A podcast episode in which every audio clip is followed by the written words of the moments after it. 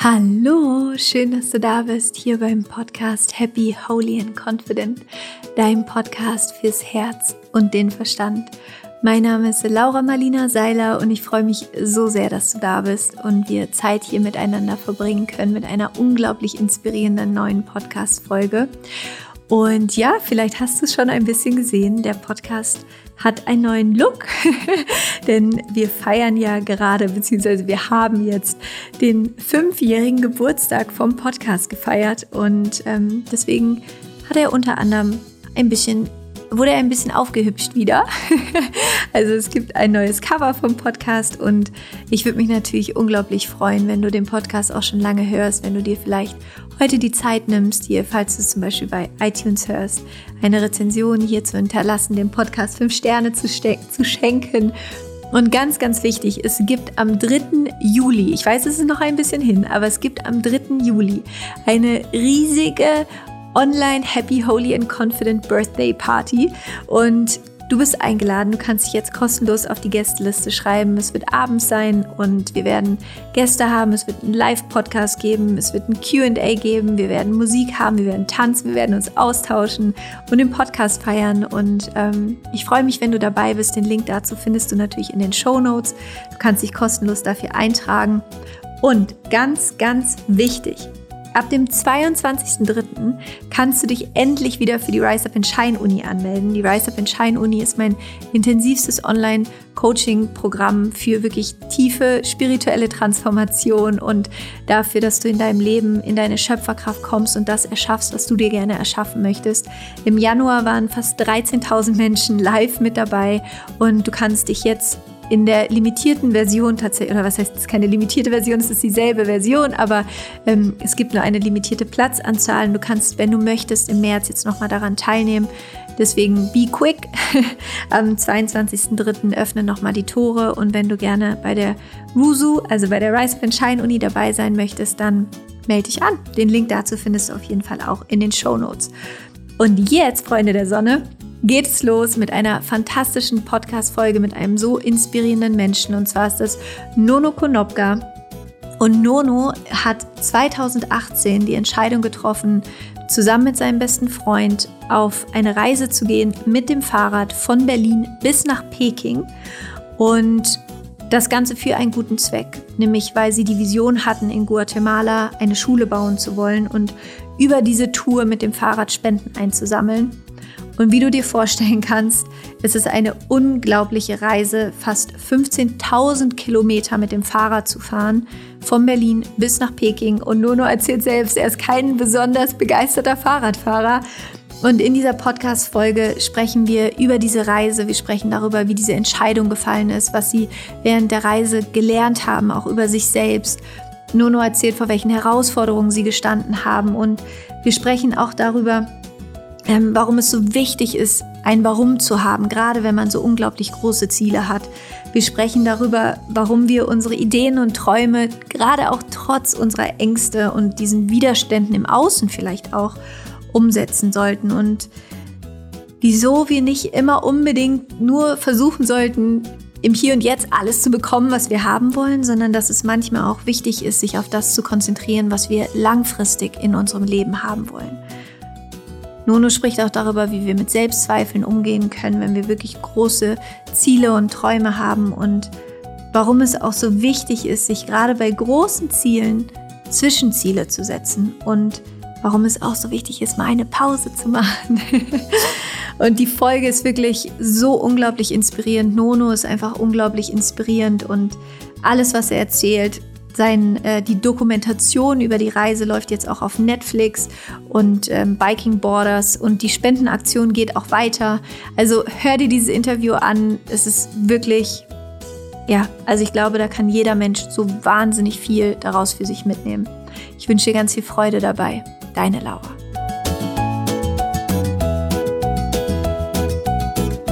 Ich freue mich so sehr, heute hier im Podcast einen so faszinierenden, inspirierenden Menschen im Gespräch zu haben. Nono, so schön, dass du da bist. Ich freue mich jetzt mit dir in all diese Themen einzutauchen, in deine Geschichte einzutauchen. Und ähm, ja, erstmal danke, dass du dir die Zeit nimmst, hier vorbeischaust und wir uns ein bisschen über deine Reise unterhalten können. Ich freue mich sehr, hier zu sein. Ich habe es dir gerade schon gesagt und ich sehe dich auch gerade. Ähm, ja, ich freue mich mega. Ich freue mich auf unser Gespräch, Laura. Ich mich auch. Wir haben gerade im Vorgespräch, ich, spoiler jetzt schon mal ein bisschen direkt am Anfang. Okay. Mm, wir haben gerade im Vorgespräch schon so ein bisschen drüber gesprochen, was bei dir so los ist gerade. Also jetzt, wo wir das Interview aufnehmen, wir haben jetzt heute, lass mich kurz auf meinen Kalender gucken, den 23. Februar. Mhm. Ähm, und die letzten zwei, drei Wochen waren in deinem Leben ziemlich crazy und die nächsten Wochen werden wahrscheinlich auch noch ziemlich crazy. Dein eigener Film ist auf Netflix erschienen, ähm, was einfach unglaublich ist. Und du hast ein Buch geschrieben, was du jetzt in Kürze äh, auf den, ja, was in Kürze sozusagen das, das Licht der Welt erblicken wird. What happened? also vielleicht, das ist jetzt einfach so der Status quo, ja. Du, dein dein ja. Film ist auf Netflix unglaublich so toll. Tausende von Menschen gucken ihn, feiern ihn. Dein Buch kommt nächste Woche raus. Ähm, wenn der Podcast rauskommt, ist das Buch wahrscheinlich auch schon da. Und also wie geht's dir gerade? Wie fühlst du dich? Was ist in deiner Welt gerade los? Ist es so Dream coming true oder? Ähm, ja und nein. Also äh, es ist sehr viel und es ist sehr schön und es ist sehr, sehr, sehr intensiv gerade. Wir haben den Film ähm, Biking Borders am Samstag. Also er war am Freitag schon auf der Plattform und wir haben uns aber im Voraus schon dafür entschieden, ihn erst ab Samstag zu kommunizieren, weil am Freitag ja ähm, der Jahresgedenktag für den Hanau-Anschlag war. Deshalb wollten wir ähm, das auf gar keinen Fall an diesem Tag publik machen, sondern haben es am Samstag dann gemacht. Und jetzt ist Dienstag, ähm, also es ist vier Tage her und wir kriegen ganz, ganz, wunderschöne Resonanz auf äh, diesen Film. Leute gucken ihn mit ihren Kindern, mit ihren Familien und schreiben Leute wirklich aus allen Enden und Ecken ähm, von Deutschland, Österreich und Schweiz, bald auch noch weltweit. Ähm, und es ist ein bisschen überwältigend, um ganz, ganz ehrlich zu sein. Es ist sehr, sehr viel, weil es aber auch so schön ist, ähm, macht es noch mal mehr überwältigend. Und was ist, also für mich ist besonders schön, dass ähm, Leute jetzt zu der Geschichte das zusammenfassend in Bildern haben und dadurch inspiriert werden. Also das ist das, was wir ganz oft hören, dass Leute jetzt selbst etwas Ähnliches machen wollen, selbst sich auf die Reise begeben wollen, selbst etwas Gutes tun wollen, ähm, wie in unserem Fall eine Spendenkampagne zum Beispiel. Und das ist einfach faszinierend. Also das ist eine, ich habe mir natürlich da einfach durch Netflix wussten wir, dass es eine Resonanzwelle geben wird. Aber das ist mehr ein Tsunami, was hier gerade passiert. Wow. Ich freue mich so sehr. Ich habe es dir vorhin schon gesagt, ich finde es einfach so schön. Und ja, wenn es das Richtige ist, dann öffnet das Universum immer alle Tore und Türen. dann ist plötzlich ganz anderes Energielevel am Start. In dem Film Biking Borders geht es ja um deine Geschichte und von deinem besten Freund, wie ihr zusammen ähm, in Berlin losgefahren seid. Und vielleicht kannst du da nochmal erzählen, der Tag, wo ihr entschlossen habt, diese Tour zu machen. Wie kommt man auf diese Idee? Und ähm, ja, also vielleicht können wir, vielleicht kannst du dich noch an den Tag erinnern, wo du das erste Mal die Idee hattest, mit dem ja, Fahrrad loszufahren. Erzähl mal.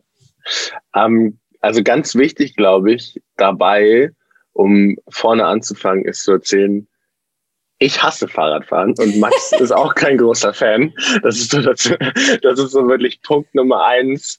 Ähm, wir haben diese Reise nicht wegen Wanderlust, wie man so schön sagt, gemacht. Wir haben sie nicht gemacht, um Lust zu ziehen und die Welt zu entdecken, sondern das Ganze hat sich so entwickelt, ähm, Max, also Maximilian Japs, ähm, der auch den Film zum größten Teil produziert hat, ist einer meiner aller, allerbesten Freunde und wir haben zusammen studiert und in unserem Studium ähm, ist ein Auslandssemester Teil des Curriculums. Und ähm, ich bin nach Mexiko gegangen, Max nach Vietnam damals und ich habe nach Mexiko Freiwilligenarbeit ähm, in Guatemala gemacht und war da vor Ort und habe einfach diese Umstände, wie in den ländlichen Teilen von Guatemala Kids da zur Schule gehen, mit nach Hause genommen und mir ist es in dem Moment nicht richtig klar gewesen, aber es hat irgendwas ähm, mit mir gemacht, diesen, diesen Perspektivwechsel zu sehen und dadurch die eigenen Privilegien zu verstehen. Es war wirklich, wir sind angekommen und ähm, die Leute haben uns die Grundschule gezeigt. Es war einfach, ich kann dir ein Bild davon zeigen später, so ein Bretterverschlag, wo die Kids nicht zur Schule gehen können. Wenn es regnet und in Guatemala gibt es halt drei Monate Regenzeit, das heißt, es ist sehr ungünstig.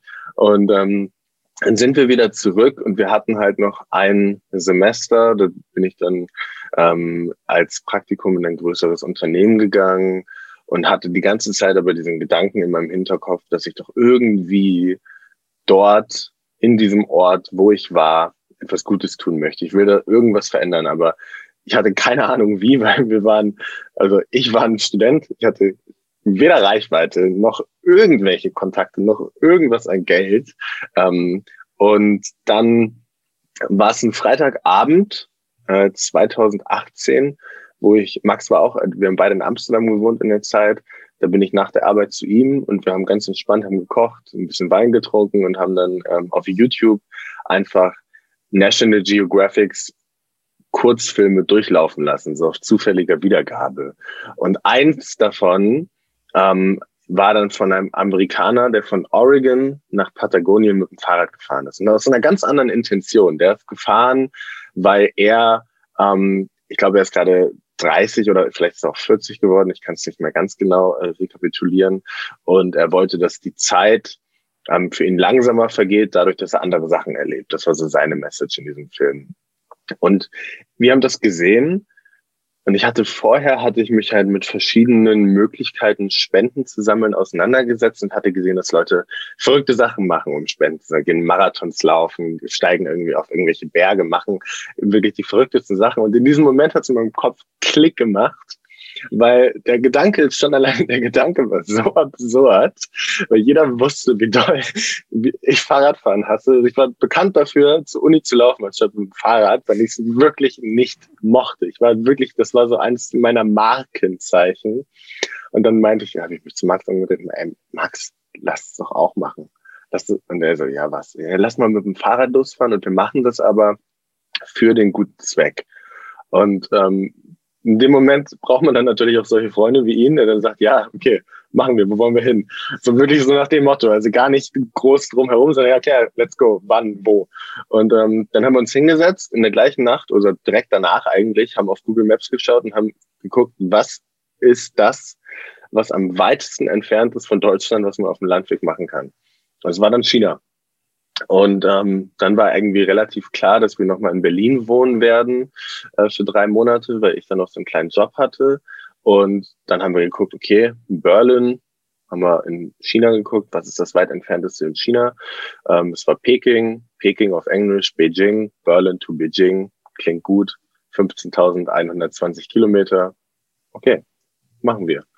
Und dann haben wir gesagt, ähm, wir wollen damit eine Schule bauen in diesem Ort in Guatemala mit einer Hilfsorganisation, die Pencils of Promise heißt, die ich vorher aus ähm, verschiedenen Podcasts, zum Beispiel von Louis, den du ja auch kennst, ähm, schon kannte und haben die kontaktiert, haben das alles aufgesetzt und sind dann am 2. September 2018 aus Berlin losgeradelt. Krass. Also erstmal so cool. Also was ich bis hierhin schon an der Geschichte liebe, ist dieses einfach machen, dieses nicht sich den eine Million Gründen hinzugeben, warum man es nicht machen sollte, sondern einfach zu sagen, zack, so, we do it. Und das ist so, ich glaube, das ist eines der größten Erfolgs- und Erfüllungsgeheimnisse im Leben, eben mehr danach zu leben, ne? mehr nach diesem Impuls, mehr nach diesem was will ich jetzt gerade wirklich tun? Und ja, es sprechen vielleicht tausend Dinge dagegen, vor allen Dingen, dass ich es hasse, Fahrrad zu fahren. Das Aber irgendwo ist da in mir etwas, was sagt, tu es. Und also so schön. Erzähl mal der Tag, 2. September 2018. Du stehst auf und du denkst dir, okay, ich habe heute eine längere Fahrradtour vor mir. Welche Gedanken sind da in deinem Kopf gewesen? Ähm, wie hast du dich gefühlt? Warst du aufgeregt? Warst du, äh, hattest du vielleicht auch ein bisschen Angst? Warst du voller Vorfreude? Was hattest du für ein um, ähm. Fahrrad? ähm, wir hatten vielleicht mit den, mit den einfachen, sehr greifbaren Sachen anzufangen. Wir hatten jeder so ein relativ einfaches, simples Tracking-Bike. Wir sind ja auch später ähm, durch den Winter gefahren, so bei minus 20 Grad und hatten einfach so Rennradreifen. das war wirklich verrückt. Aber wir hatten ja auch keine Ahnung. Also ich wusste nicht mal, dass es Satteltaschen gibt. Wir hatten uns das alles zusammen gegoogelt und hatten das dann alles, haben uns das alles irgendwie so ähm, entweder mit unseren ähm, damals schmalen Studentengeldbeuteln selber ähm, erstanden oder haben auch ein paar Sponsoren dafür gesucht, die das dann möglich gemacht haben, dass wir losgefahren sind. Ähm, also zum Beispiel für Zelt, für Isomatte, für diese Sachen, die man dann halt braucht, wenn man irgendwo in der Wüste schlafen möchte. Und ähm, am 2. September, als ich dann aufgewacht bin, das war ein ziemlicher Mix von Gefühlen, um ehrlich zu sein. Also es war Vorfreude, es war Angst, es war ähm, auch ein bisschen stolz, dass wir überhaupt zu diesem Punkt gekommen sind, weil für mich, was ich jetzt in der Retrospektive sagen kann, war der, also der größte Widerstand, diese Sache durchzuziehen, der größte Widerstand, das zu machen, war nie auf der Reise. Ich hatte nicht einmal den Gedanken von Zweifeln, nicht einmal den Gedanken von, okay, wir müssen jetzt umdrehen, wir schaffen das nicht. Ähm, so, wir fahren zurück nach Hause. Das hatte ich nicht einmal, nicht ein einziges Mal auf der Reise, sondern ich hatte es nur vor der Reise, wo wir Leuten erzählt haben, was wir machen wollen und das so unrealistisch klang. So, ja, wir wollen 50.000 Euro sammeln für eine Schule ähm, und wir wollen 15.000 Kilometer fahren. Und so, ja, okay, wie wollt ihr das Geld sammeln? Ja, über Social Media. Ach krass, wie viele Follower habt ihr? Ja, wir haben noch, wir haben noch kein Profil. Ähm, und dann, äh, okay, 15.000 Kilometer, seid ihr Fahrradfahrer? Ähm, nee, nee, wie, ja, das ist dann das weiteste, was ihr gefahren seid. Ja, so 10 Kilometer. Und dann kann ich mich sehr genau an diesen einen, an dieses eine Interview, was wir im Berliner Radiosender ähm, hatten, ähm, kurz vor der Abfahrt erinnern. Da hatten wir ein eigentlich sehr nettes Interview und ähm, er meinte dann auch, es war, es war vorher aufgezeichnet, ist dann in die Produktion gegangen, war also nicht live und er meinte dann danach auch, wir haben Kaffee mit ihm auf der Terrasse getrunken. Dann meinte er, ja, wenn es irgendwer schafft, dann ihr. Dann kam das am nächsten Tag im Radio und dann hat er in der Anmoderation gesagt, ja, nee, nee, die beiden, die schaffen es nicht mal raus aus Deutschland. Und äh, so, so, ja, die, die jungen Spunde damals, da war ich auch noch so verrückt und bin auch so, so, so wirklich in der Art und Weise hat das anmoderiert. Und diese, diese, ähm, diese Spiegelung von Zweifeln, wenn Menschen dir gegenüberstehen, ähm, das macht ja was mit dir und das erhöht ja deinen eigenen Selbstzweifel. Also wenn immer Leute dir sagen, dass du irgendwas nicht machen kannst, ähm, dann sozusagen irgendwann fängst du selber an daran zu zweifeln. Und das war vor der Abfahrt sehr, sehr schwierig. Und da, um dein, auf deinen Punkt zurückzukommen, was du gerade gesagt hast, einfach machen, glaube ich, dass bei all diesen Dingen, die im Moment so viel Selbstzweifel mit sich bringen, also immer wenn man was Neues anfangen möchte, ob das jetzt was Unternehmerisches ist, irgendwas im persönlichen, im privaten ähm, Bereich. Man sollte es einfach, glaube ich, immer sehr schnell machen, weil dann hat man weniger Zeit, Zweifel hochkommen zu lassen. Das war so, glaube ich, mein Takeaway davon. Ich finde das Bild aber auch so schön, was du gerade geschaffen hast, weil ich glaube, das kennen wir alle so gut dass wir vor einer Reise, ne, egal ob es jetzt ein Projekt ist, was wir starten wollen, einen neuen Job, äh, eine Beziehung, egal was auch immer, dass wir uns vorher immer eine viel größere Platte machen, viel mehr Zweifel da sind. Und der Moment, wo du losfährst, der Moment, wo du in, in diese Bewegung reinkommst, in die Energie reinkommst, sind die Zweifel meistens nicht mehr da, weil plötzlich bist äh, du bist ja schon am Machen ne? und plötzlich ergibt sich von einem zum nächsten. Deswegen, ich finde das so ein schönes Bild, wenn du auch sagst, während der Reise hattest du nicht einmal Zweifel, es war wirklich nur vorher. Ja. Was war so der, der, was war, hattet ihr euch so Meilensteine gesetzt, wo ihr gesagt habt, ähm, ne, wir wollen irgendwie pro Tag XY Kilometer fahren? Habt ihr euch zwischendurch auch was angeguckt oder seid ihr einfach nur durchgefahren? Ähm, was waren für dich vielleicht auch so die schönsten Orte auf, auf der Reise, denen du begegnet bist?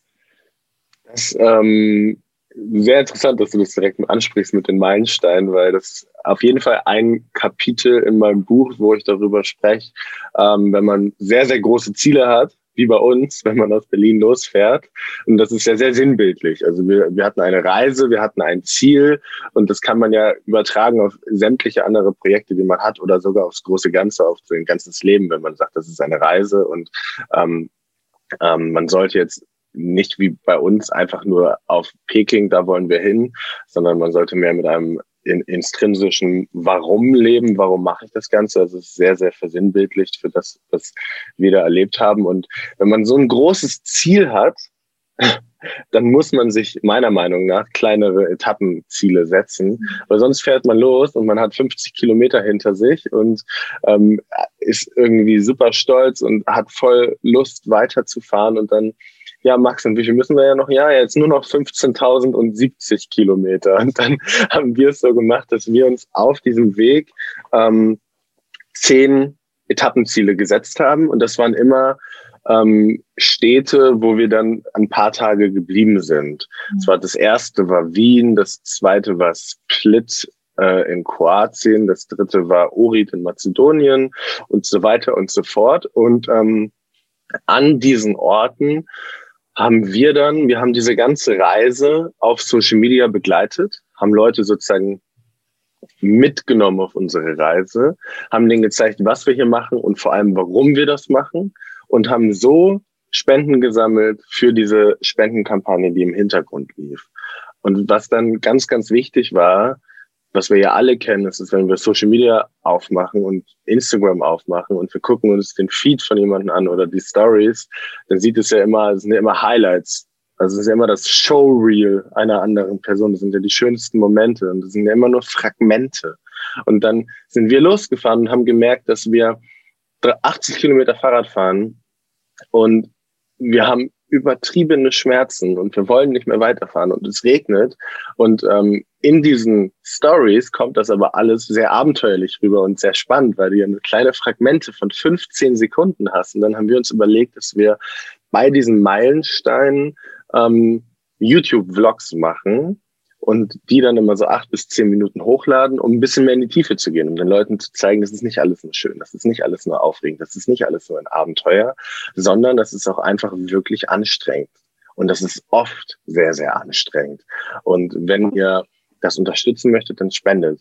Und ähm, das hat jedes Mal wenn man sich diese Spendenkurve anschauen würde, ist es in die Höhe gegangen, weil die Leute in diesen Momenten dann gesehen haben, dass es halt nicht alles ähm, nur wie in den Fragmenten auf Instagram gezeigt schön ist, sondern dass es auch sehr anstrengend ist. Und das ist leider der, oft so gewesen, was man jetzt in der Retrospektive sagen kann, dass umso mehr wir gelitten haben, umso mehr Spenden gab es. Und ähm, genau deshalb waren diese Meilensteine super wichtig, weil wir dann angekommen sind. Wir haben dieses, diese Videos ähm, dann sozusagen äh, kurz angefertigt und die dann veröffentlicht, haben damit ganz viel Spenden gesammelt und hatten vor allem aber das große Ziel runtergebrochen und hatten uns immer wieder ähm, ja, die Möglichkeit gegeben, uns neu zu motivieren, weiterzufahren bis zum nächsten Ziel. Also in Wien angekommen, okay, jetzt ab nach Split, da ist auch Ozean, da können wir baden und dann nach Ohrid in Mazedonien, da ist es noch exotischer, da ist schön, ähm, das ist ganz besonders. Und so haben wir uns diesen Weg, dieses große Ganze kleiner und greifbarer gemacht und ähm, dann war es einfacher, glaube ich. So schön, auch das äh, sinnbildlich kann man ja wieder wirklich, wie du auch gesagt hast, so perfekt aufs ganze Leben übertragen oder ne, auf größere Ziele, die man sich einfach setzt, sich wirklich richtig schöne, inspirierende Zwischenziele zu setzen, ähm, wo es schön ist, wo man sich mal kurz auch ausruhen kann. Das finde ich ja auch ja, so wichtig, wichtig, dieses nicht immer nur powern, powern, powern, sondern auch zu gucken, zu jedem Erfolg gehört es eben auch, dass du eine Pause machst, dass du dich auflädst, dass du selber wieder zu deinen Kräften kommst. Und das vergessen wir, glaube ich, also vor allen Dingen ich, äh, vergesse das auch immer wieder gerne ähm, bei großen Zielen, die ich mir setze, dass es auch so wichtig ist, zwischendurch die Akkus aufzuladen. Und sonst kommst du total erschöpft irgendwie an deinem Ziel an oder kommst gar nicht an, weil du eben dir nicht eingeplant hast, auch dich auszuruhen. Also auch das finde ich so wichtig.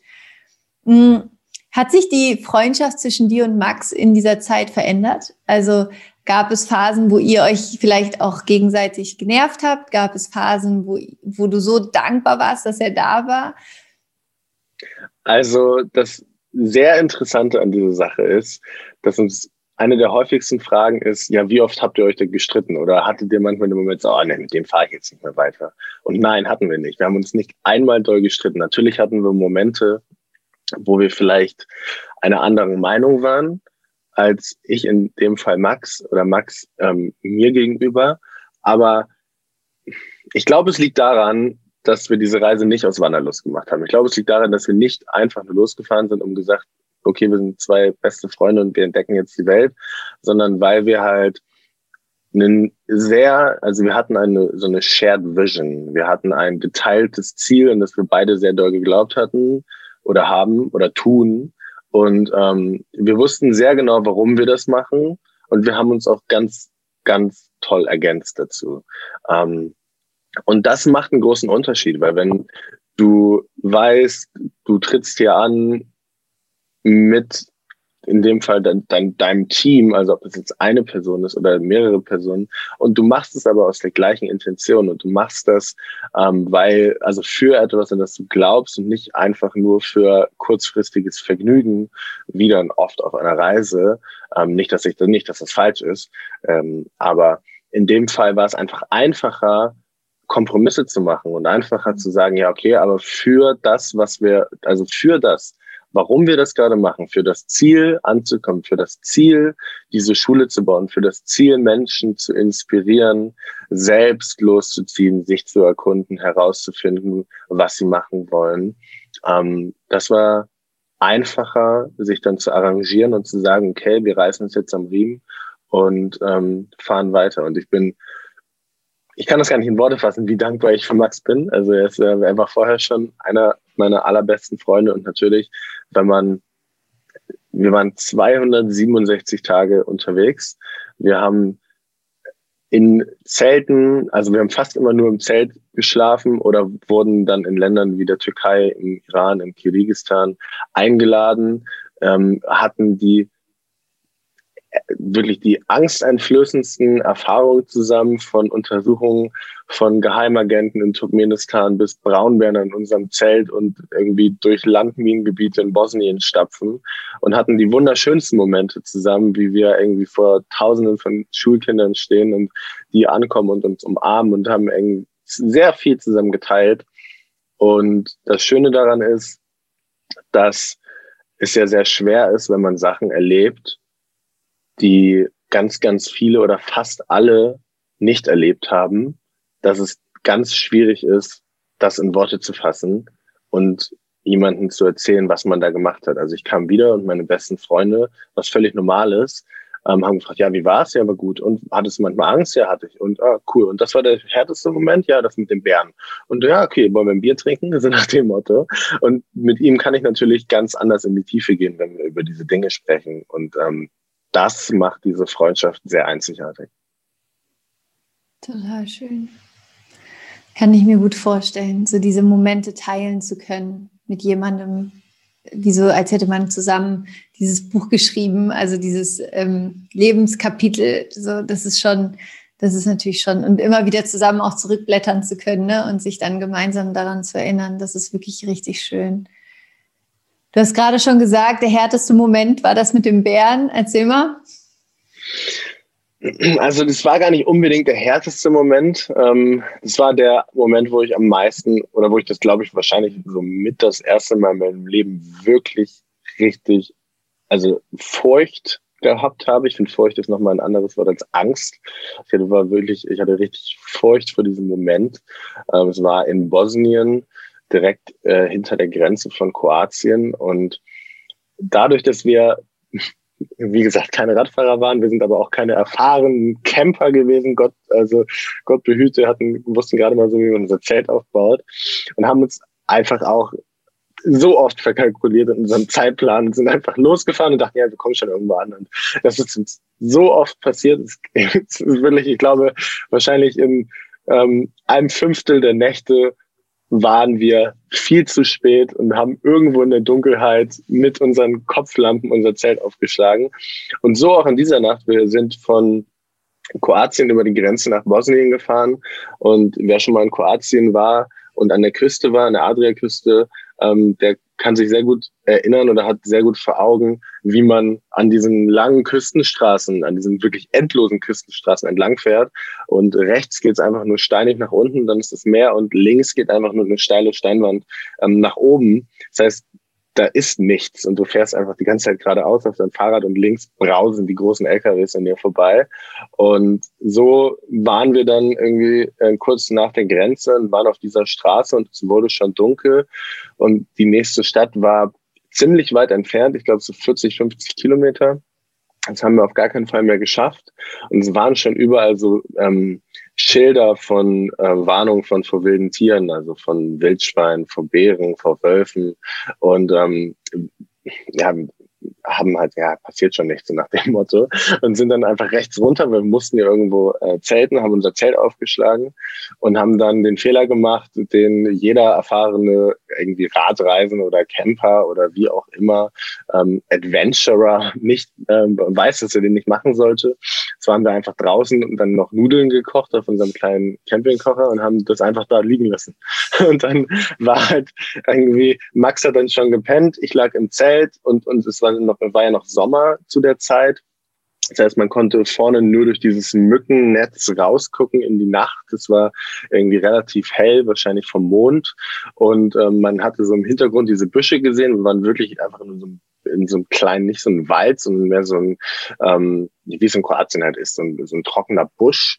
Und dann wurde es ziemlich laut und es hat so ein, so ein ich kann es gar nicht so richtig beschreiben, mehr so ein so ein äh, Trampeln und so, also überall hat's geknackt und dann kam so ein Brumm und ähm, dann ja hat man vorne einfach nur gesehen in der Silhouette, wie er halt dann vorne da, wo man so weit wie man schauen konnte, wo die Büsche vorne waren, wie er sich da halt äh, ja lang getollt hat und in seinen Radtaschen rumgewühlt hat. Und Max hat gepennt so Max Max das ist ein Bär.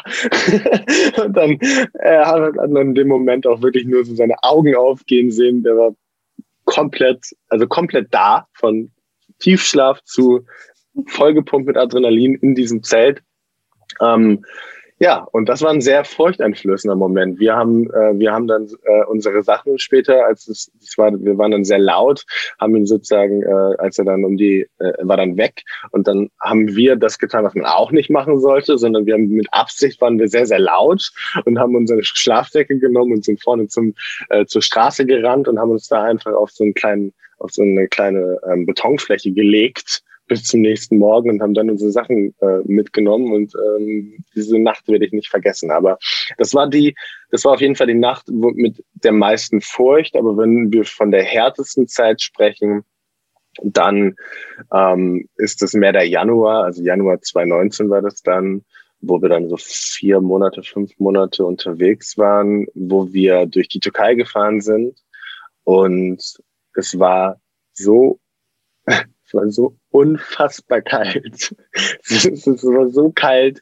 Es, ähm, es war, wir hatten, also in Filmen sieht man es auch, äh, wie wir sozusagen unser Handy abfilmen, hatten minus 28 Grad und waren auf diesem Fahrrad auf 3000 Meter Höhe, 60 Kilo in den Satteltaschen. Und es war so kalt, dass meine Augenbrauen und meine Wimpern gefroren sind und meine Kopfhörer vom, vom iPhone, die ich drin hatte, die sind einfach kaputt gegangen, weil die innerlich eingefroren sind. Du konntest nicht trinken, weil deine, deine, deine Flaschen waren, äh, deine Flaschen waren äh, gefroren und du hast die Straße war voller Schnee, du warst in so einer wirklich wie, wie auf dem Mars, einfach nur weiß um dich herum und eine kleine Straße, wo riesige LKWs wirklich ähm, gefühlt im Schneesturm einfach nur lang gerast sind. Das heißt, du bist rechts so ein kleiner Seitenstreifen mit deinem Fahrrad, so ein kleines Rücklicht und ähm, hast halt probiert, nicht auszurutschen und nicht auf die Straße zu fahren, geradeaus zu fahren auf diesen Seitenstreifen, den du aber nicht gesehen hast. Das heißt, du hattest so eine Mischung aus ähm, es ist viel zu kalt, es ist viel zu anstrengend, die Luft ist viel zu dünn und der LKW ist viel zu nah. Und das war so, ähm, das ging anderthalb Monate so. Was hat dir da geholfen? Also was waren Gedanken, die dir geholfen haben? Wie, wie, also, wie kommt es, dass ihr da nicht aufgegeben habt? Es war meistens dieses Warum. Ähm, also es gibt ja diesen sehr berühmten TED-Talk von Simon Sinek, der den Circle of Why erklärt, dass man, wenn man etwas, was einem, also wenn man mit dem Warum anfängt, warum man etwas macht, dann zu dem, wie man das macht und ganz erst am Ende, so was macht man eigentlich, ähm, sich in diese, also von innen nach außen sozusagen seine, seine ähm, Projekte, sein Leben ähm, ausrichtet, dann hat man immer etwas, auf das man zurückgreifen kann in diesen Momenten. Wenn wir ähm, einfach nur das für die schiere Wanderlust gemacht hätten, glaube ich, hätten wir in diesem Moment das nicht gepackt. Aber dadurch, dass wir losgefahren sind, warum wollen wir das machen? Wir wollen Leuten zeigen, dass sozusagen du kannst alles machen. Du kannst alles machen. So, du hast alle Möglichkeiten, die du dir nur irgendwie erträumen kannst, solange du einfach losfährst und es machst. Das war die Inspiration, die wir zeigen wollten durch diese Inhalte, die wir geteilt haben. Und wir wollten damit diese Schule bauen, weil es mich so krass damals mitgenommen hat, das vor Ort zu sehen. Und daran habe ich zurückgedacht, wenn man irgendwo ähm, mitten, also ein schwarzer Punkt in der weißen großen Landschaft war, habe ich daran gedacht, habe diese Nachrichten gelesen von Hunderttausenden von Menschen, die uns geschrieben haben. Das Ganze hat ja einen großen Lauf angenommen, noch in Europa von null Followern, ähm, Leuten, die das begleitet haben, äh, ist es ganz schnell hochgegangen, weil Ashton Kutcher hat das irgendwann geteilt, dann gab es so eine Welle, dann kamen so große Nachrichten, es war sogar eine Tagesschau, es war ein Forbes und dann hat ähm, Joko das begleitet und ähm, dann kamen so viele Menschen, die, wie jetzt auch mit dem Film, wo diese Geschichte zusammengefasst ist, wie es auch mit dem, wie es auch mit den ersten Leuten ist, die dieses Buch gelesen haben, ähm, dass das ja sehr einzigartiges, erfahrenes Wissen ist. Und ich wünschte, jeder ähm, hätte, das war jetzt auch ein sehr großes Privileg, sich diese Zeit zu nehmen und um die Welt zu radeln. Ähm, aber ich wünschte, jeder könnte diese Erfahrung machen. Und so viele Menschen haben uns in diesen Momenten geschrieben, wie schön es ist, wie inspirierend es ist und wie viel es denen gibt. Und das hat es überhaupt nicht so, ähm, also ich habe mich nie so gefühlt, als würde ich gerade durch etwas sozusagen leiden, durch etwas durchgehen. Im Film sieht das aus und natürlich auch auf Instagram und bei der Reise, als würden wir uns sozusagen dafür opfern, dass andere zur Schule gehen können. Und das haben wir nicht, sondern wir hatten einfach, wir haben etwas getan, woran wir zutiefst geglaubt haben oder woran ich zutiefst glaube. Und das hat sich nie angefühlt, als würden wir hier leiden. Ja, nicht eine Sekunde. Wie hat dich diese Reise verändert? Ähm, ich kenne mich sehr, sehr viel besser und ich habe probiert, die Lektion dieser Reise zusammenzufassen. Ähm, und es sind relativ viele einz einzelne Elemente, die ich mitgenommen habe. Aber ich glaube, das Größte und das Wichtigste für mich war, dass ich, also in Deutschland in der deutschen Sprache, in der, in der, in der deutschen Sprache hat das Wort von Disziplin, von Selbstdisziplin eine sehr, sehr negative Behaftung. Und vor der Reise war es so, dass ich oft Sachen machen wollte, die ich wirklich wollte. Und ich habe sie dann aber nicht durchgezogen, sondern hatte nur so kleine Motivationspeaks quasi ähm, und habe sie aufgegeben für etwas, was ich nur im Moment wollte. Also ich wollte wirklich irgendwie als Beispiel gesünder leben. Und im Moment dann auf einmal nach einem anstrengenden Tag, wenn ich nach Hause gekommen bin, wollte ich aber einfach nur schnell was in den Ofen machen und essen. Ich wollte wirklich mehr Sport machen, aber im Moment wollte ich dann einfach auf der Couch liegen und Netflix liegen.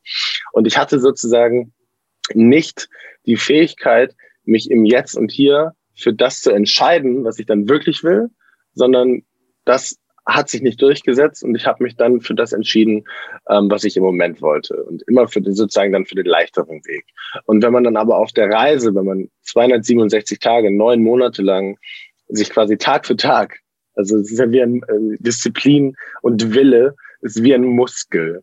Und wenn du Tag für Tag dich morgens dafür entscheidest, nachdem du eine klammfeuchte Nacht im Zelt bei Minusgraden hattest und du musst zwei Stunden damit verbringen, die Sachen zusammenzupacken, mit gefrorenen Fingern auf dein Fahrrad zu machen, morgens noch irgendwie Haferflocken mit Wasser aus einem Topf zu essen, damit du irgendwie Energie hast und das Tag für Tag machst, 267 Tage lang und immer und immer wieder, dann ist dieser Muskel so was von trainiert, wenn du wiederkommst. Und seitdem habe ich diese, ich kann sehr gut jetzt ähm, auf kurzfristige Freude verzichten für das, was ich wirklich möchte. Und das ist, bringt mir ganz, ganz viel, ähm, weil ganz viel von dieser kurzfristigen Freude ist eigentlich nur Ablenkung, weil wir uns immer nicht trauen, sozusagen an dem zu arbeiten, was wir wirklich wollen. Und das hat mir sehr viel gebracht. Es ist ganz viel in meinem Leben passiert. Es haben sich ganz, ganz viele Türen geöffnet. Und ich würde fast alles darauf zurückführen, dass ich diese Fähigkeit habe, jetzt habe, entwickelt habe und auch, dass das geht für mich. Ähm, ich glaube, wir haben da auch schon mal drüber gesprochen, über Brené Brown und die Kraft der Verletzlichkeit. Und ähm, jetzt mal in der, in der westlich gesehenen, das westlich gesehene Bild eines Mannes ist oft nicht, dass er jetzt besonders verletzlich ist, aber Verletzlichkeit ist einfach nur sehr, sehr stark sein, sehr mutig sein in dem Moment. Da sozusagen, wir alle sehen uns danach, ähm, Verletzlichkeit in anderen zu sehen, aber wir haben Angst davor, sie selbst zu zeigen. Und das ist auch nichts anderes, als in dem Moment das zu machen, was du eigentlich wirklich willst, anstatt das, was du gerade willst. Weil eigentlich willst du nicht sozusagen als erster, also eigentlich willst du als erste Entschuldigung sagen, wenn es dir leid tut. Eigentlich willst du ähm, vielleicht im Meeting, wenn du etwas nicht verstanden hast, die Hand heben. Und im Moment sagst du es dann trotzdem nicht, weil du Angst hast, dass äh, du dann schwächer dastehst, du entschuldigst dich nicht, du hebst nicht die Hand im Meeting, wenn keiner andere fragt, weil du Angst hast, dass andere Leute dann denken, dass du irgendwie, äh, ja, dumm bist nach dem Motto. Das heißt, du machst ganz viele Sachen nicht. Ähm, und für mich, das ist natürlich, also, ähm, das ist, jeder glaubt an andere Sachen, jeder ähm, kann das auf andere Sachen zurückführen, was für ihn ein gutes Leben ausmacht. Aber für mich ist es eine der wichtigsten Lektionen, ähm, die ich gelernt habe auf dieser Reise, dass ich mich jetzt für das entscheiden kann, was ich wirklich will und nicht für das, was ich nur gerade im Moment will. Danke fürs Teilen.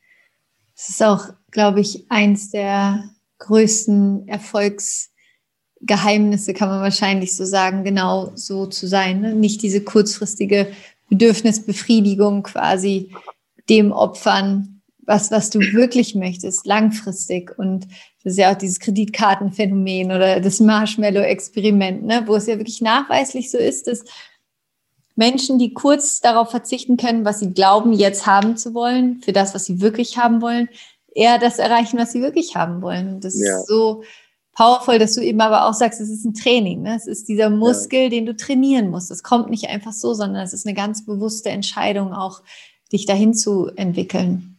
Und ganz, ganz wichtig dabei ist noch für mich immer, ähm, weil ich glaube, wir sind da sehr ähnlich, dass es uns im Beispiel schwieriger fällt, mal nichts zu tun. Mal einfach mal, einfach mal nichts zu tun. Einfach mal eine Serie zu gucken, die gefühlt keinen Mehrwert gibt, wo man nichts lernt, sondern einfach nur Unterhaltung hat. Einfach nur im Moment sozusagen entspannt. Und das ist für mich dann auch Disziplin, weil ich weiß, sozusagen, das fällt mir schwieriger, aber das musst du auch tun. Das ist auch, will ich auch wirklich, weil ich will ja auch langfristig ähm, mich für die Sachen einsetzen können, die mir wichtig sind. Also das Leben ist jetzt super lang. Ich bin 27 und ich habe noch äh, einen ganzen Marathon vor mir. Und wenn ich jetzt so doll sprinte und die ganze Zeit nur Sachen mache, die mich zum Wachsen bringen, die mich weiterbringen, wo ich was lerne, ähm, dann habe ich vielleicht ein, zwei Jahre, wo ich in eine Richtung renne und dann kann ich nicht mehr. Und das ist ja genauso, also es macht ja auch keinen Sinn. Dementsprechend ist für mich diese Fähigkeit, diese Selbstdisziplin, gute Entscheidungen zu treffen oder die Entscheidungen, die wirklich wichtig sind, genauso im Moment zu sagen, okay, jetzt musst du aber mal eine Pause machen. Jetzt bringst du einfach nur, jetzt verbringst du einfach nur Zeit mit deinen Freunden, mit deiner Familie, ähm, ohne an Arbeit zu denken und auch wirklich präsent zu sein, wirklich da zu sein, wirklich im Moment zu sein und dich nicht von dem Ping-Pong von unserer Ablenkungsgesellschaft wegziehen zu lassen. Und das ist ganz wichtig, weil sonst könnte es so rüberkommen, als ähm, würde alles nur gut sein, wenn es dich wachsen lässt, wenn du was lernst, wenn du weiterkommst. Und das ist nicht der Fall, sondern wenn du das langfristig möchtest und du möchtest immer weiter wachsen. Und ich glaube, das ist sozusagen der Urinstinkt von uns allen, ähm, weiter wachsen zu wollen, neugierig zu bleiben. Und ähm, um das aber dann auch lange oder im besten Fall für immer machen zu können, gehören diese Pausen auch dazu. Ja, danke, dass du das auch nochmal so sagst, weil das ist so elementar wichtig, mein großes Lebensthema. Und ähm, genau, also sich da auch zu erlauben, sich auszuruhen, weil sonst brennst du aus. Absolut. Ja. Wie war der Moment, als ihr in Peking angekommen seid? Nicht so besonders, weil ähm, Max hat am Ende, ich habe ihn auch in meinem Buch zitiert und er hat am Ende vom Film einen Satz gesagt, den ich, ich hatte ihn vorher noch nie gehört von ihm. Er hat ihn sozusagen im Film, im Voice-Over des Films gesagt und weil Max ja hauptsächlich dann ganz große Props und einen ganz großen Shoutout an ihn diesen Film gemacht hat. Ähm, also dadurch, wenn jeder, der diesen Film guckt und ihn schön findet, Maximilian Japs hat diesen Film ähm, noch sehr, sehr, steckt sehr, sehr viel mehr Energie, Liebe und Arbeit von ihm drin als von mir. Ähm, und er hat am Ende dieses Films einen Satz gesagt, der meint, ähm, dass ein Ziel ist nie was Endgültiges, sondern immer nur ein Schritt auf dem Weg zu dem nächsten Schritt. Und du ähm, verbringst ihn am besten, also den du für dich selbst machen kannst oder für jemand anders und du solltest ihn am besten gemeinsam gehen. Und ähm, so war es auch, als wir in Peking angekommen sind, war es für mich erstmal, Peking war nie das Ziel sondern das, warum wir das gemacht haben. Und vor allem diese Schule war ein viel größeres Ziel. Das heißt, Peking war, okay, wir sind in Peking, alles klar, wir bleiben fünf Tage hier, wir gehen jetzt einen Tag feiern und ähm, sind irgendwie äh, happy und ähm, dass wir angekommen sind und dann setzen wir uns im Flieger und fliegen nach Guatemala und da sehen wir dann, wofür wir hier neun Monate auf diesem Sattel saßen. Ähm, aber Peking war für mich nicht besonders. Und ihr seid dann von Peking nach Guatemala geflogen? Genau, wir waren fünf Tage in Peking. Wir sind tatsächlich, ähm, ich glaube, wir sind am 7. Mai, kann, also ich bin mir nicht hundertprozentig sicher, aber ich glaube, wir sind am 7. Mai 2019 in Peking angekommen. Wir waren dann fünf Tage da, haben wirklich einmal nur sehr intensiv gefeiert, ähm, dass wir angekommen sind, haben alles gemacht, was man in Peking machen muss ähm, und sind dann von Peking nach Guatemala geflogen und sind dann mit der Hilfsorganisation und auch mit Louis war zum Beispiel dabei und noch ein paar andere ganz, ganz tolle Frauen und Männer, ähm, sind wir auf einen viertägigen oder fünftägigen Trip durchs Land gefahren und haben uns sehr intensiv erklären lassen, wie es funktioniert, wie, weil eine Schule ist ja einfach nur eine Schule, eine Schule ist einfach nur ein Gebäude, aber dieses Gebäude muss ja, es muss ja leben, da müssen Lehrer sein, die Kids müssen lernen, einfach nur ein Gebäude irgendwo hinzustellen, damit ist ja keinem geholfen. Und wir haben da gelernt, oder auch, wir wussten es vorher auch schon, aber da haben wir es nochmal ähm, vor Ort gesehen, wie die Nachhaltigkeit der Projekte garantiert wird, was, ähm, was vor Ort gemacht wird, wie es funktioniert, wie herausgefunden wird, wo eine Schule gebaut wird. Und dann haben wir verschiedene Communities, also diese ländlichen Regionen besucht und ähm, haben auch dann die Community besucht, wo ich vorher diese Freiwilligenarbeit gemacht habe, wo vorher dieser Bretterverschlag war, wo vorher die Kids irgendwie auf diesem Holzboden saßen und es hat reingeregnet und dann stand da auf einmal eine Schule und das war ziemlich verrückt. Toll, So schön. Und du hast mir vorhin erzählt, dass die Spendenaktion ja auch noch weitergeht. Vielleicht kannst du das gerade auch noch mal erzählen für alle, die jetzt gerade auch zuhören und die vielleicht auch was dazu beitragen möchte. Wie, wie kann man das Projekt unterstützen? Ähm, genau, also erzähl da gerne einmal ein bisschen was noch dazu. Natürlich. Ähm, genau, also wir haben ja auf der Reise, was ich noch gar nicht erzählt hatte, weil das ursprüngliche Ziel war 50.000 Euro, eine Schule.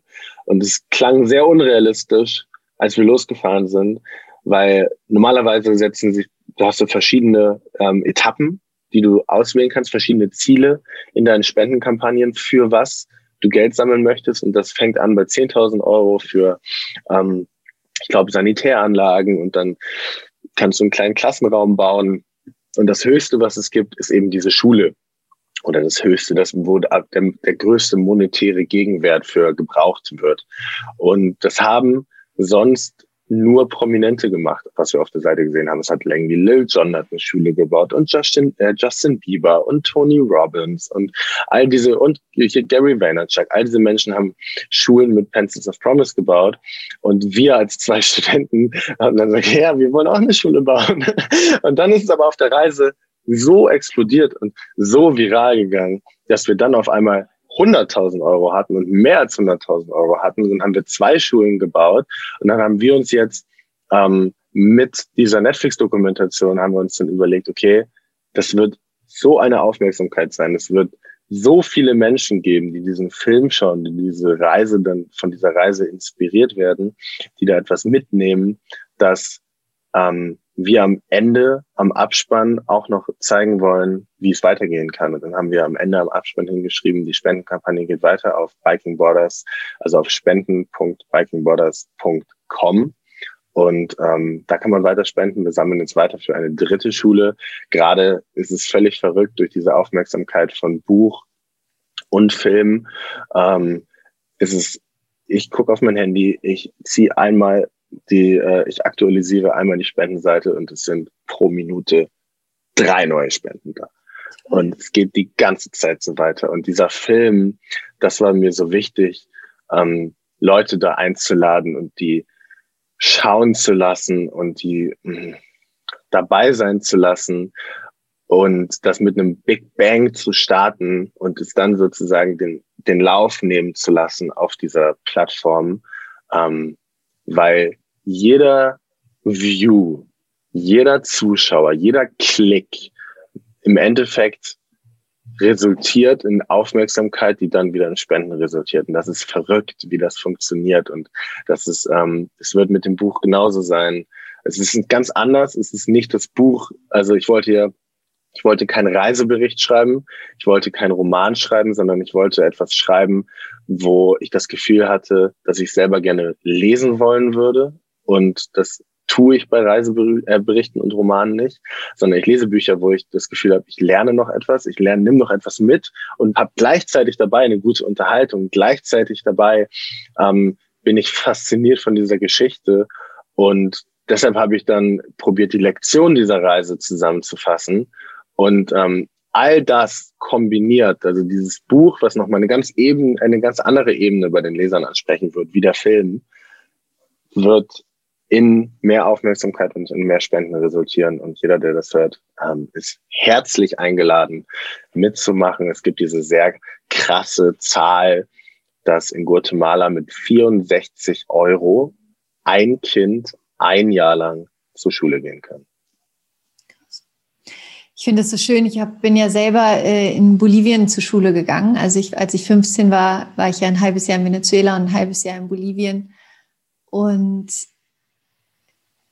ich fand es auch, also ich werde es auch nie vergessen, diesen Unterschied auch zwischen, mh, mm, ja, also zwischen Reichen und Armen, also auch diese Privatschulen, die dann so diese überkrassen Schulen haben und äh, öffentliche Schulen. Ähm, und was ich in Bolivien auch wirklich krass fand, dass viele Kinder aus ländlichen Gegenden dann in reichen Familien arbeiten.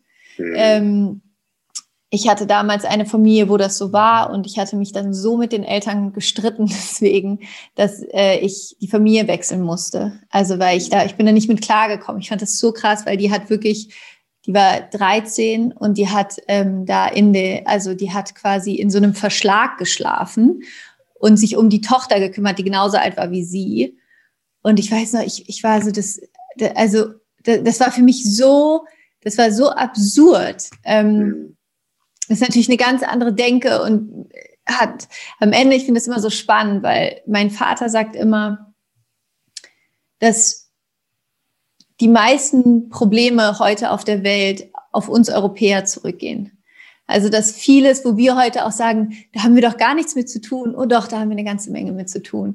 Dass durch die ganze Kolonialisierung, durch alles, was wir in diesen Ländern angerichtet haben, ähm, da eine riesige Verantwortung bei uns auch liegt, das zu wieder zu, gut zu machen kann man es eh nicht, aber es zu versuchen besser zu machen. Deswegen finde ich das auch so schön, wie ihr da eben auch in diese Verantwortung geht und auch möchte ich hier auch ganz offiziell so sagen, weil ich finde, es ist auch ein Appell an jeden Europäer, für sich zu gucken, wie kann ich was beitragen, ähm, um den Ländern, von denen wir wirklich sehr, sehr viel genommen haben, wieder was zurückzugeben, ähm, ja. damit die Und gesund werden können. Ja. Auf jeden, auf jeden Fall, also zu 100 Prozent das, was du gesagt hast. Und das Schönste ist immer, wenn man ein Projekt findet, ein unterstützenswertes Projekt, wo ähm, man es schafft, dass die Community vor Ort, also dass man ähm, ja. eingebunden wird. Also da bei den Schulen, das wurde von den Communities vor Ort gebaut ähm, die wurden eingebunden sozusagen, sind nicht einfach nur wir hingekommen und haben uns hingestellt, haben eine Schule gebaut und sozusagen jetzt fühlen wir uns besser nach dem Motto, sondern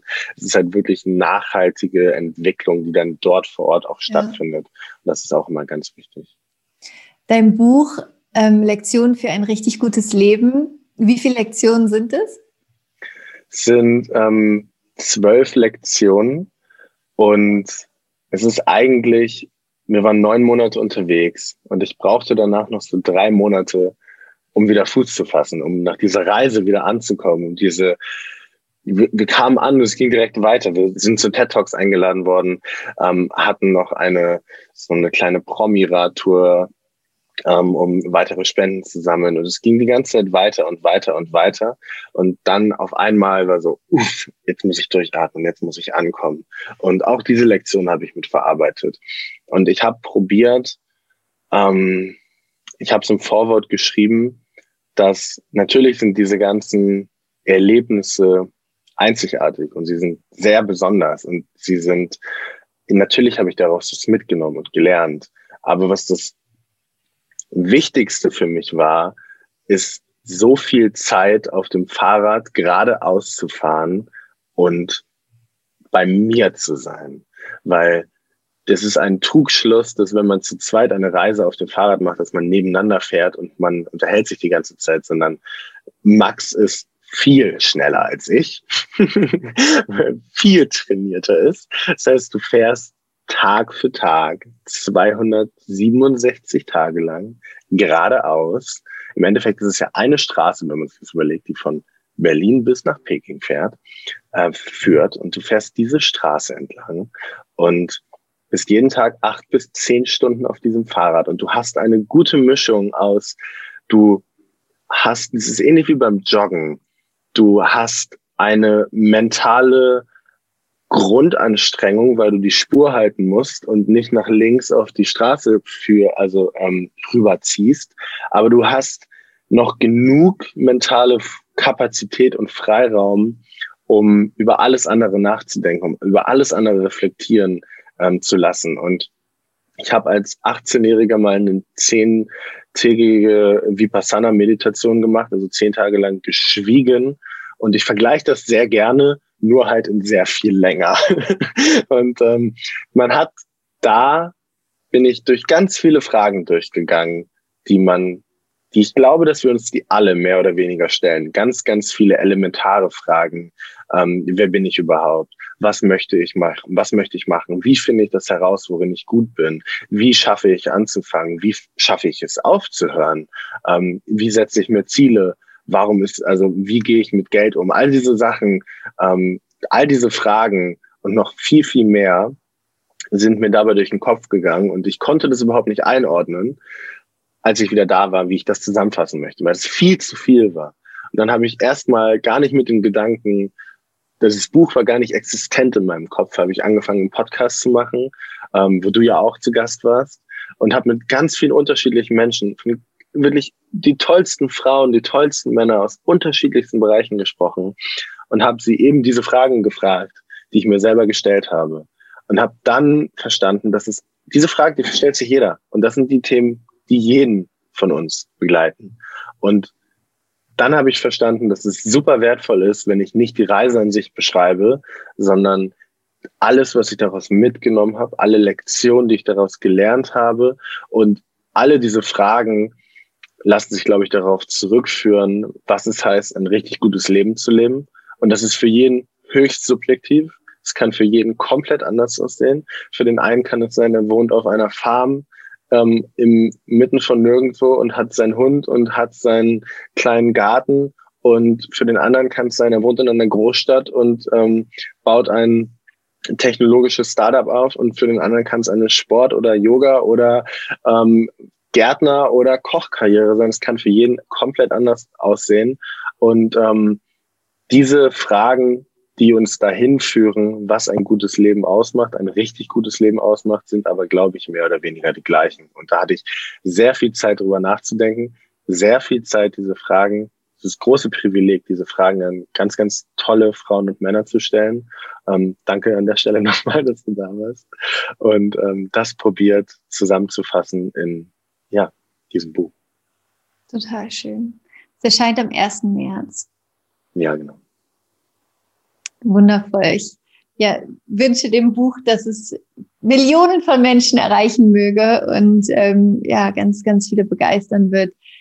Nur, nur, es gibt eine Frage, die stelle ich all meinen Podcast-Gästen immer. Stell dir vor, es ist der letzte Tag deines Lebens. Du hast ein wundervoll erfülltes Leben. Du bist ganz, ganz alt. Vielleicht bist du noch dreimal um die Welt geradelt. Ähm, hoffentlich nicht. Hoffentlich. Oder du hast andere Menschen dazu inspiriert, es zu tun. Ähm, du hast noch ganz viele Bücher geschrieben ganz viel Positives in der Welt beigetragen.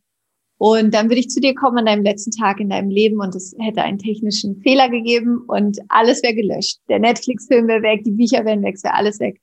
Ich würde zu dir gehen und ich würde dir ein weißes Blatt Papier geben und einen Stift und ich würde zu dir sagen, wenn alles gelöscht wäre, was du bis jetzt erschaffen hast, was wären die drei Weisheiten, was wären drei Dinge, die du den Menschen mit auf den Weg geben wollen würdest? Ich glaube, die größte Weisheit und das größte Learning, was ich mitgenommen habe ähm, von auch dieser Reise und das geht ein bisschen Hand in Hand mit dem, was ich über Selbstdisziplin erzählt habe, ist, dass wir alle ähm, immer probieren, entweder mehr zu sein und wer anders zu sein, also besser zu sein und gleichzeitig aber uns auch voll danach sehen, einfach mal im Moment zu sein und einfach mal zufrieden zu sein. Und wenn man es richtig anstellt, und es ist nicht immer so, sondern diese Balance, die variiert, aber wenn man schafft, diese Entscheidung zu treffen, die man wirklich will, dann ähm, ist es meiner Meinung nach, so wie ich es gerade erlebe, so wie es mir persönlich geht, ist es möglich, dass man alles dafür geben kann, die Person zu sein, die man eigentlich sein möchte und es aber gleichzeitig trotzdem schafft, voll happy mit der Person zu sein, die man gerade ist. Und das ist, glaube ich, eine ganz, ganz, ganz große Weisheit, ähm, die ich da aufschreiben würde. Und ansonsten würde ich aufschreiben, ähm, dass man in, ich glaube, es ist wichtig, dass man sein Leben zu gewissen Teilen quantifiziert, um es qualitativer zu machen. Also, dass man in, also ich bin ein Riesenfan davon, sich selbst kennenzulernen und selbst tiefer zu gehen und selbst herauszufinden, was man wirklich will. Und ähm, trotzdem ist es auch so, dass Zahlen lügen nicht und Zahlen lügen auch in der Zeit nicht. Und wenn ich mir, ich hatte diesen Moment im Iran, wo wir eingeladen waren und wir waren eingeladen bei einer Familie, wo wir gesehen haben, dass die ganze Familie unter einem Dach wohnt. Und ähm, meine Eltern haben uns im Iran für zwei Wochen begleitet, sind mit uns mit dem Fahrrad mitgefahren. Und das heißt, meine Mama war auch dabei und mein Stiefvater war auch dabei und saßen mit uns im Iran auf diesem Boden, auf diesem Teppich. Und ich habe sie gesehen und habe gedacht, ich habe im Ausland studiert und ich habe meine Mutter ein oder zweimal im Jahr gesehen. Und dann habe ich daneben die Family gesehen, habe gesagt, die sehen sich jeden Tag. Und dann habe ich mir überlegt, okay, meine Mutter ist jetzt vielleicht Mitte 50, sie hat vielleicht noch 30 Jahre. Jetzt, also ich möchte jetzt natürlich nichts heraufbeschwören, aber jetzt einfach nur so dahin gesagt im Durchschnitt. Und dann neigt man dazu, diese Zahl zu sehen, als ja, okay, sie hat ja noch 30 Jahre, wir haben ja noch genug Zeit, wir können doch alles zusammen machen. Aber wenn man dann denkt, in ganzen Zahlen, in ganzen Ereignissen denkt und man sagt, okay, ich habe sie zweimal im Jahr gesehen, das heißt, wenn ich sie noch 30 Jahre hat, dann sehe ich sie noch 60 Mal. Und alleine, wenn ich das erzähle, läuft mir den Nacken runter, weil das so eine Veränderung, so eine andere Perspektive auf Zeit gibt, wenn man in ganzen Ereignissen denkt. Und das ist auch sehr, sehr wichtig. Und last but not least ähm, würde ich sagen, dass man kann nicht immer motiviert sein. Man kann nicht immer Lust haben, weiterzumachen. Man kann nicht immer äh, Lust haben, sozusagen wieder aufs Fahrrad zu steigen und alles zu geben, sondern in diesen Momenten, wo die Motivation wegfällt, da kommt dann die Disziplin. Und da ist dann die Disziplin super wichtig. Und dafür muss man dann alles geben. Vielen, vielen Dank fürs Teilen, Nono. Ähm, es war so ein schönes, wahrhaftiges, inspirierendes Gespräch. Ich bin unglaublich dankbar dafür und ähm, ja, dankbar auch, dass du diese Reise angetreten hast und dadurch so viel veränderst und so viele Menschen inspirierst. Es ist so toll. Und ähm, ja, also danke einfach für dein Sein, danke für alles, was du tust, danke für alles, was du in die Welt bringst und für alle, die jetzt gerade zuhören. Ähm, dein Buch 1. März ist es draußen, Lektionen für ein richtig gutes Leben. Euer Film, eure Doku ist auf Netflix, Biking Borders. Und gibt es noch etwas, was du teilen möchtest? Gibt es noch etwas, was du gerne zum Abschluss sagen möchtest? Nee, ich glaube, ähm, das ist alles. Ich glaube, wenn jeder, der hier zuhört und etwas vorhat, was verrückt ist und etwas vorhat, wo viel Gegenwind kommt und viel Zweifel von den Menschen, die man das erzählt, ob es Freunde, ob es Familie, ob es Kollegen sind, ähm, macht es einfach trotzdem und macht es schnell, weil äh, dieser Selbstzweifel, der wird diese Stimme im Hinterkopf, die sagt, man kann es nicht und kannst du das wirklich und solltest du das wirklich tun und was sollen die Leute denken? Ähm, die wird nur lauter, umso mehr Zeit man ihr gibt. Also, und sie ist nie relevant und sie ist nie wahr und sie sagt nie die Wahrheit. Also ähm, am besten im Kopf 3, 2, 1 runterzählen und loslegen.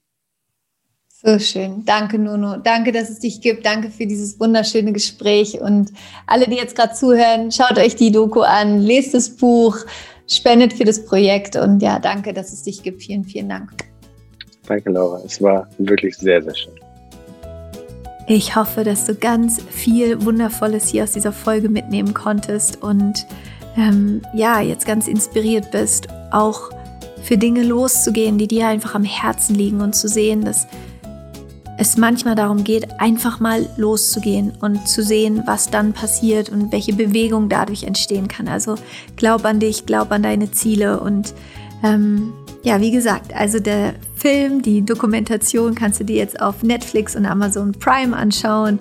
Ähm, das Buch von Nono ist jetzt auch da Lektionen für ein richtig gutes Leben. Lies es dir durch und schau auf jeden Fall auch bei Nono mal auf Instagram vorbei. Er ist einfach ein wahnsinnig inspirierender Mensch. Und wie gesagt, am 3. Juli gibt es die große Happy Holy and Confident Birthday Party, fünf Jahre Happy Holy and Confident, die ich mit dir feiern möchte, wo der Podcast dich einlädt. Und ja, wo du dich jetzt auf die Gästeliste schreiben kannst. Den Link findest du in den Show Notes. Und wie gesagt, am 22.03. kannst du dich wieder für die Rise Up and Shine Uni anmelden. Wenn du wirklich dabei sein möchtest, dann ähm, melde dich an, weil es gibt wirklich eine ähm, limitierte Teilnehmeranzahl jetzt im März und die Rusu wird dann erst wieder im Januar 2022 stattfinden. Also, wenn sich das für dich gut anfühlt, go for it. Ich freue mich riesig, dich in der Rusu zu sehen. Schick dir jetzt eine riesengroße Umarmung. Es ist so schön, dass du da bist. Es ist so schön, dass es dich gibt. Glaub an dich und denk immer daran, dass du ursprünglich aus einem Ort kommst, der ist reine Liebe. Und diese Liebe ist in dir. Mit der bist du immer verbunden. Und hier auf dieser Erde geht es darum, dich genau daran zu erinnern. Rock on und Namaste, deine Laura.